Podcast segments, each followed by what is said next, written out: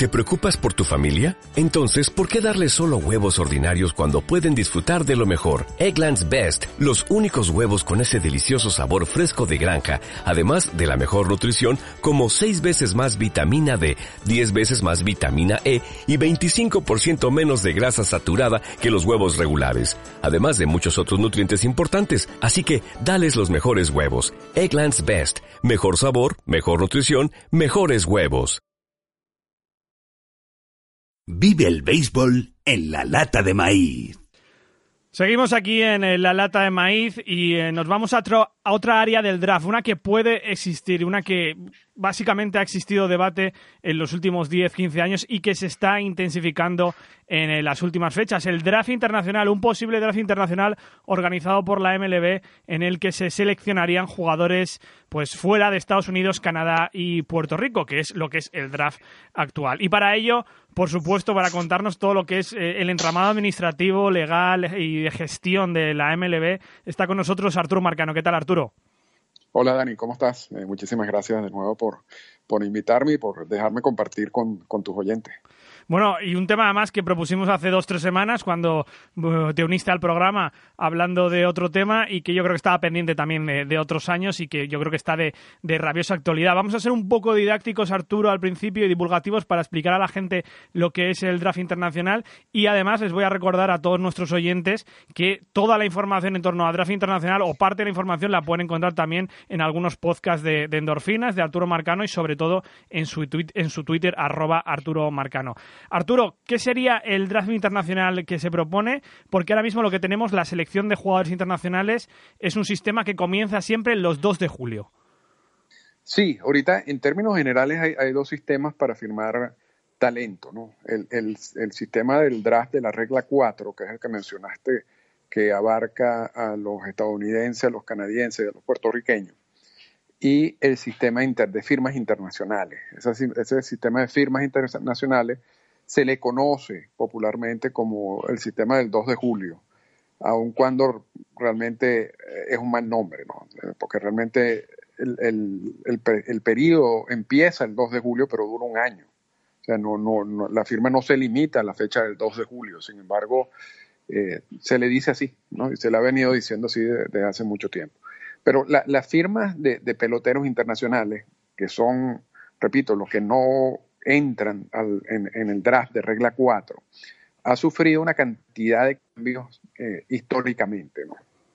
Eh, al principio, los primeros años de, firmas eh, de, jugadores internacionales no había ningún tipo de regla y todos los jugadores internacionales eran agentes libres, incluyendo los puertorriqueños, porque los puertorriqueños fueron incorporados en el draft de regla 4 recientemente agente libre implica que los equipos iban a estos países y firmaban a los jugadores que quisieran por el monto que quisieran, no tenían que seguir ninguna, eh, ninguna regla, ningún reglamento. Eso generó una cantidad de abusos. Eh, de hecho, las primeras versiones de academia eran instalaciones que usaban los equipos de grandes ligas para esconder peloteros. Eh, y así los otros, impedir que los otros equipos vieran a esos peloteros y firmarlos. Eh, incluso lo firmaban por debajo de la edad, una cantidad de, abusos que yo relato en el libro Stealing Life, que, escribí con David Fiedler, ese libro lo, publicamos nosotros en el 2002, y trata muy bien de, esta época, ¿no? de esta era de, firma de peloteros internacionales sin reglas. Luego, en el 2012, en el convenio laboral, se incorpora por primera vez un, un anexo al convenio laboral negociado entre MLB y el sindicato, en el cual empieza a regularse la firma de peloteros internacionales. Siguen teniendo la categoría de agentes libres, o sea, no hay un draft, pero se empieza a limitar la cantidad de dinero que puede usar cada equipo ah, para la firma de peloteros internacionales. Se establecen presupuestos.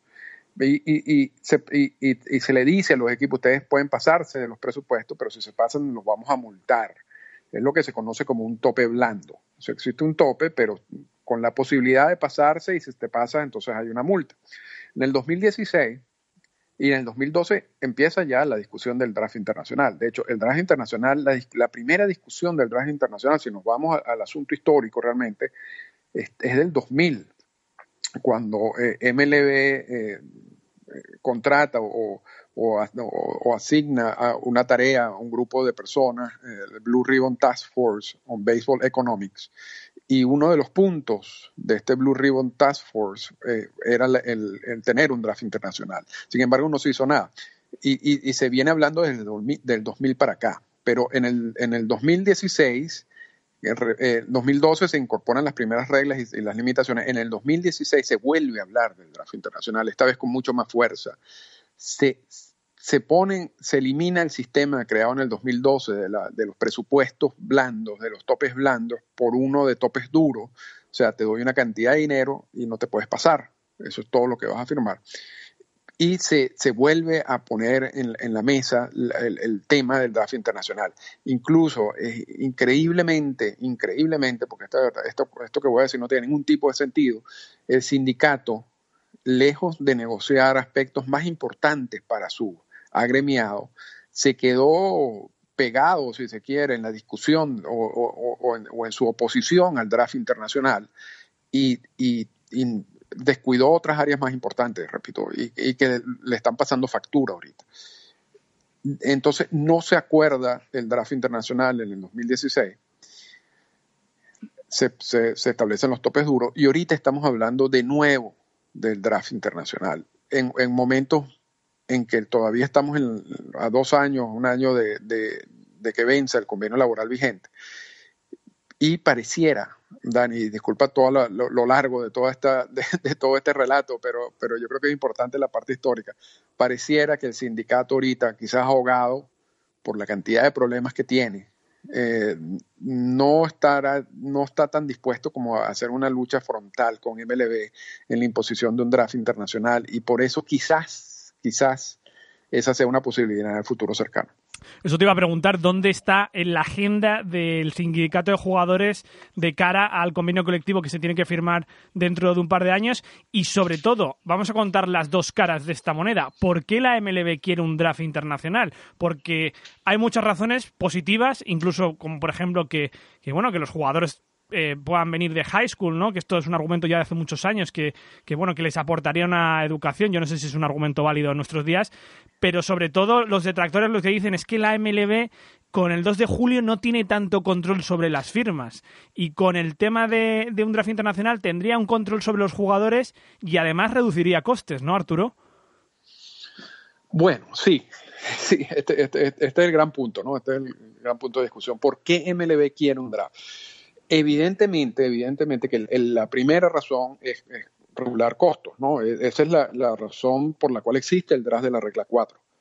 Si tú, no, si tú no tienes un draft y todos los equipos tienen libertad de negociar con todos los jugadores que están en high school y en college en los Estados Unidos, tú creas un sistema que va a salir muy costoso. Claro, demanda y oferta. Muy costoso y claro, y muy complicado. Entonces, por eso existe el draft de la regla 4. Ahora, eh, es la misma lógica que se puede usar para el draft internacional. En principio sí, en teoría sí. Lo que pasa es que la gente se olvida que debido a las modificaciones del 2012 y del 2016, el sistema de firmas internacionales no es un sistema libre. El sistema de firmas internacionales ya tiene restricciones presupuestarias y no solamente tiene restricciones eh, eh, presupuestarias, sino que por primera vez en la historia de los CBA, de los convenios laborales, se incorpora un tope duro eh, para las firmas internacionales. lo que explicaba antes, te doy un presupuesto y no te puedes pasar.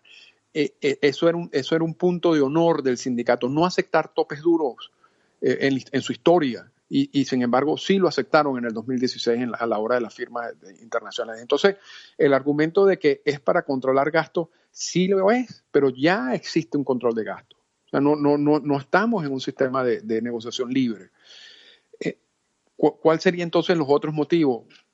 Mejorar la educación de los jugadores tampoco entra eh, en discusión porque, y esto, con aquí empezamos a diferenciar lo que pasó en Puerto Rico con lo que puede pasar ahorita con República Dominicana y Venezuela, que son las dos fuentes principales de pelotero.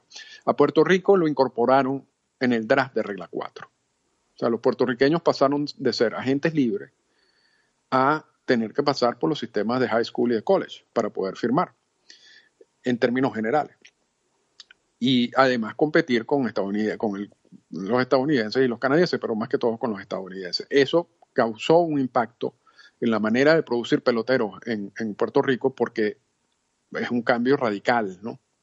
Para mí es positivo, quizás ha producido menos peloteros eh, a partir de ese momento que lo que se producían antes, pero también hay muchos más jugadores que han pasado por el sistema educativo. Ahora, y, el impacto no ha sido tan grande. Yo creo que se ha, exagerado un poco en ese sentido. Sí, los puertorricos, de hecho, se, bueno, hay facciones en Puerto Rico de boricuas que dicen que, ha afectado mucho al, al béisbol boricua desde, desde los años 90, ¿no? Que se ha visto reducida, eh, bueno, la presencia, ¿no? De los puertorriqueños. Bueno, ha habido muchos mitos con el caso de Puerto Rico, muchos mitos. Yo creo que cuando tú, tú estudias las estadísticas y ves la cantidad de peloteos producidos antes y después, de la incorporación del draft, indudablemente que hubo un impacto en algún momento. Ahora, no es el impacto que habla la gente. O sea, no es, no es que, que, Puerto Rico producía 900 peloteros y de repente mm, empezaron a producir 30. No, o sea, eso nunca pasó. Eh, quizás hubo un, una, se estabilizó no hubo un crecimiento al igual que hubo, que sí lo hubo en República Dominicana, en Venezuela, pero eso no es tanto por Puerto Rico, eso también es porque Venezuela y en República Dominicana eh, también había talento, eh, se hizo más inversión, etcétera, etcétera. O sea, hay otra cantidad de factores que acompañan todo esto. Pero sí hubo un impacto, yo no voy a negar que hubo un impacto, yo no creo que sea tan grave como lo que hizo. Y también por el otro lado tuvo la parte positiva que muchos a través de béisbol puertorriqueños pudieron optar por becas y, estudios de high school y college y, eso no existía antes. Ahora, el sistema que se está planteando en Venezuela y en República Dominicana no tiene nada que ver con los sistemas educativos. no, se está, no se está pidiendo que los jugadores tengan que ir a un bachillerato y salir de allí. Eh, lo que se está haciendo es organizar la firma eh, de hecho, no hay ningún de, de, que, de las propuestas que hay en este momento y de las propuestas que han habido durante todas las décadas de este tema, no ha habido ninguna propuesta de, que tenga algún peso educativo, o una exigencia educativa eh, en, los jugadores. Lo, único, y, y, aquí sí vamos a entrar por las razones por las cuales MLB está tratando de imponer esto, es que evidentemente este es un sistema que ha estado cargado de abusos y de corrupción desde, su primera, desde, desde el primer momento. Ahora, una de las características del sistema actual que preocupa a MLB y, que ellos son la causa, no, no, vamos, no vamos a decir que, eh, eh, MLB es la culpable del problema que ahora ellos están Que quieren solucionar, claro, sí, con el, con el tráfico internacional, lo han creado ellos. Entonces, eh, el, problema es la prefirma o los llamados preacuerdos. Y lo voy a explicar rápidamente. El, 2 de julio, todo el 2 de julio, tú tienes que firmar unos jugadores que tienen una determinada edad, 16 años. 16, para, claro. Sí, para, para hacerlo más, es un poco más, la regla es mucho más complicada que eso, pero vamos a decir 16 años, al menos 16 años. Y entonces, ese grupo de jugadores elegibles para ese periodo de 2 de julio son los que tienen esos 16 años y a ese grupo se le asigna entonces el, eh, presupuesto disponible para ese periodo de firma. Lo que está pasando hoy en día es que como están estos topes duros y hay esa competencia entre los equipos, resulta que los preacuerdos hacen que los equipos se den cuenta que este año, por ejemplo, los mejores talentos ya están firmados ¿no? por, por algunos equipos. Entonces los equipos que no tienen los mejores talentos de este año dicen, bueno, yo voy a empezar a trabajar para el año que viene. Y empiezan a, firmar preacuerdos con jugadores no de 16 años, de 15, ¿ok? Que están a un año de ser elegibles. Y entonces, ¿qué, ha pasado? Que cuando tú cierras entonces los, los mejores talentos que están a un año de ser elegibles, vienen equipos y dicen, bueno, yo tengo que moverme, entonces voy a buscar los de 14 años. Entonces vamos por 12 años. o sea, aquí hay, el, sistema empieza a firmar ahora preacuerdos con niños de 12 años. Bueno, lo hemos hablado eh, con la República Dominicana, tú y yo, aquí en Tertulia. Exactamente. Entonces MLB dice, esto es un desorden y además, ¿qué es lo que pasa? ¿Cuál es la consecuencia principal cuando tú empiezas ya a evaluar y a firmar preacuerdos a los 12 años? Que tú que tú ves a niños y a, los agentes y a los buscones inyectándole eh, sustancias prohibidas, esteroides, para que se desarrollen más rápido a esa edad y entonces a esa edad destaquen por encima de los otros niños de 12 años o los otros niños de 13 años. Entonces, esto ha creado un, una, o sea, un sistema totalmente despreciable desde todo punto de vista.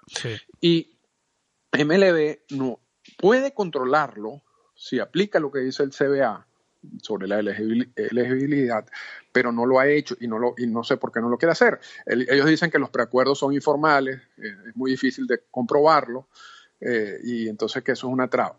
Entonces, para no extenderme mucho más en el caso, un draft corta toda la corrupción generada de los preacuerdos. ¿Por qué? Porque un draft solamente, o sea, los que tengan la edad serán los elegibles. Y tú, te, tú te inscribes en el draft cuando tú tienes la edad, a los 16 años, nadie puede negociar contigo antes porque no sabes si te van a tocar a ti la posibilidad de, tener ese jugador.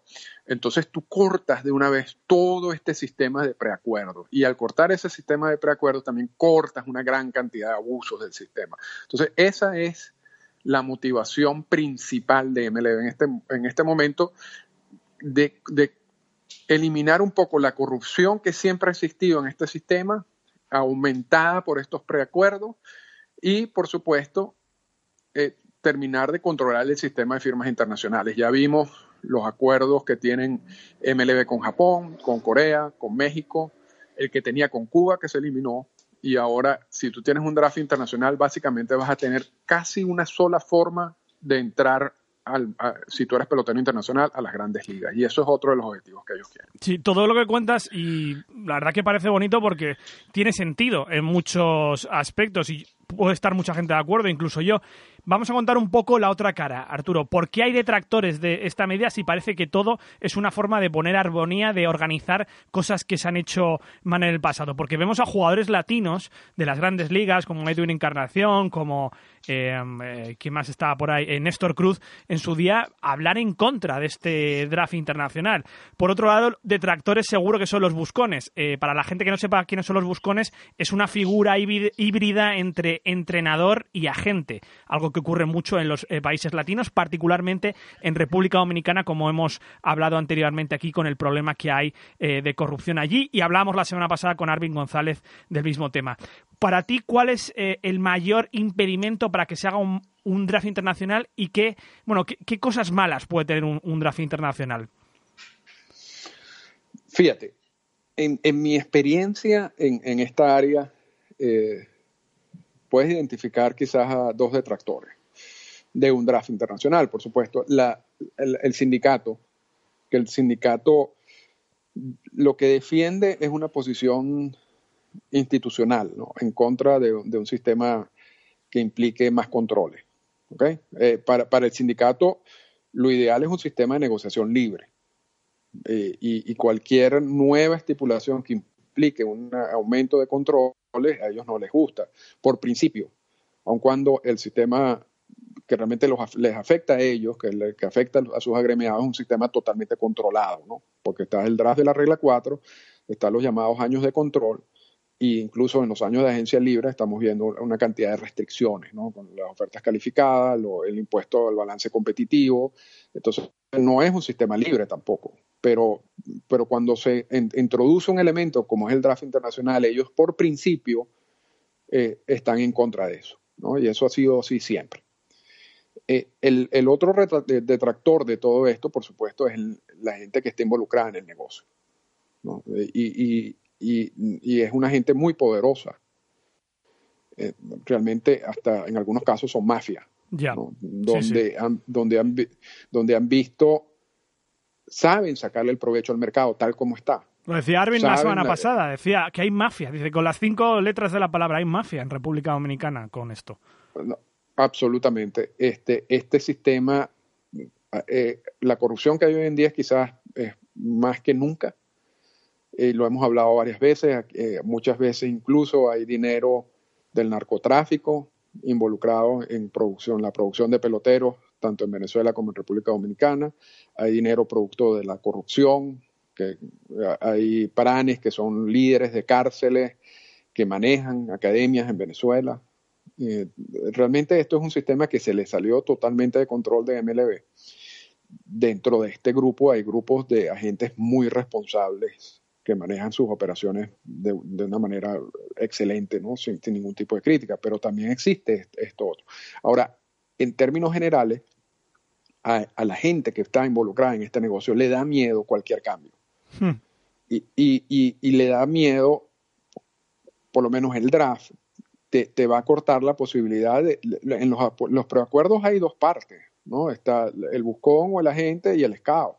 Entonces la corrupción no solamente es del buscón o el agente, mucha de la corrupción involucra a los scouts de, los, de los equipos que aceptan eh, pagos eh, por cerrar preacuerdos, eh, y, eso MLB también está consciente de, esa situación. Eh, un sistema como el draft te va a poner más limitaciones, más restricciones en, el sentido de, que es, un proceso más organizado, es un proceso que solamente, o sea, tú no puedes empezar a entrenar niños de 12 años y ya producir dinero, tienes que ya limitarte a, jóvenes de 16 años que están a punto de firmar. Entonces cambia la estructura completa de, trabajo de estas personas y eso ha generado mucha presión de ellos directamente, que es la que uno ve, e indirectamente a través de los peloteros, porque por ejemplo Edwin Encarnación tiene una academia en República Dominicana. Entonces hay mucho, hay mucho, hay mucho, Sí, exacto. Hay muchos de estos peloteros que uno está viendo y dando la cara, que realmente lo están haciendo, no quizás por creer en que un draft internacional va a destruir el béisbol en República Dominicana, en Venezuela, sino porque están, y lo voy a decir claramente, siguiendo órdenes de, la gente o del buscón con quien tienen relaciones de trabajo. Eh, ¿Cuál es el miedo en el público? De que, y, producto de, estos tabús que yo, de, estos mitos, perdón, que, hemos hablado antes, que un draft va a destruir el béisbol en República Dominicana y en Venezuela, va, a cortar la cantidad de peloteros firmados, va a limitar aún más el dinero invertido, eh, las inversiones en general. y entonces siempre te sacan la bandera de Puerto Rico. Miren lo que pasó en Puerto Rico no queremos que Venezuela y República Dominicana sea el próximo Puerto Rico. Y ese análisis nunca, cuando tú te sientas a hablar con gente que te hace ese planteamiento, nunca llega a ningún lado, porque realmente estamos hablando de dos sistemas totalmente distintos. ¿Tendrá un impacto en la firma? Depende, porque el draft, el draft en sí no, no hace nada. lo que depende es cómo está estructurado ese draft por ejemplo, en, la, primera versión que salió a la prensa se hablaba de seis rondas del draft, son 30 equipos, son 180 peloteros eh, seleccionados por, por el draft y luego el resto serían agentes libres, pero al no estar seleccionado ya, ya estás como etiquetado ¿no? y, vas a firmar por un monto mucho menor. Eh, eso que generó una primera reacción muy negativa en República Dominicana y en Venezuela, ahora se está hablando de 15 rondas del draft. 15, 450, ¿no? Picks. Que son que son 450. Hoy en día se están firmando alrededor de 900 peloteros en Venezuela y en República Dominicana principalmente, pero de esos 900 peloteros hay una gran cantidad de, ellos que está firmando por 10 mil dólares o menos. O sea, eh, quizás el monto que firma por algún bono de firma considerable está alrededor de esos 400 y 450. Entonces, hacer un, draft internacional con 15 rondas estaría reflejando un poco lo que está sucediendo hoy en día con las firmas, ¿no? Y, el resto que no esté seleccionado de draft va a firmar, y, y, serán agentes libres, pero van a firmar por montos menores. Mientras, mientras existe ese reflejo de la realidad con lo que es lo que quiere establecer el draft y, mientras uno analiza más las reglas del draft y se da cuenta, entonces uno allí es que uno puede decir, mira, va a tener este impacto o no va a tener ningún impacto. Eh, hasta los momentos lo que se está planteando en mesa no pareciera eh, que va a tener algo negativo. Sin embargo, repito, la gente dice, eh, acuérdense de Puerto Rico. ¿no? Ya. Sí, es lo que, lo que cuentan siempre los detractores, como hemos mencionado antes. Esto es el draft internacional, es un eh, debate que está sobre la mesa que vais a escuchar mucho en los próximos meses y en los próximos años, porque todavía no parece que se va a implementar y sí es que se va a implementar. Se necesitan limar muchos detalles.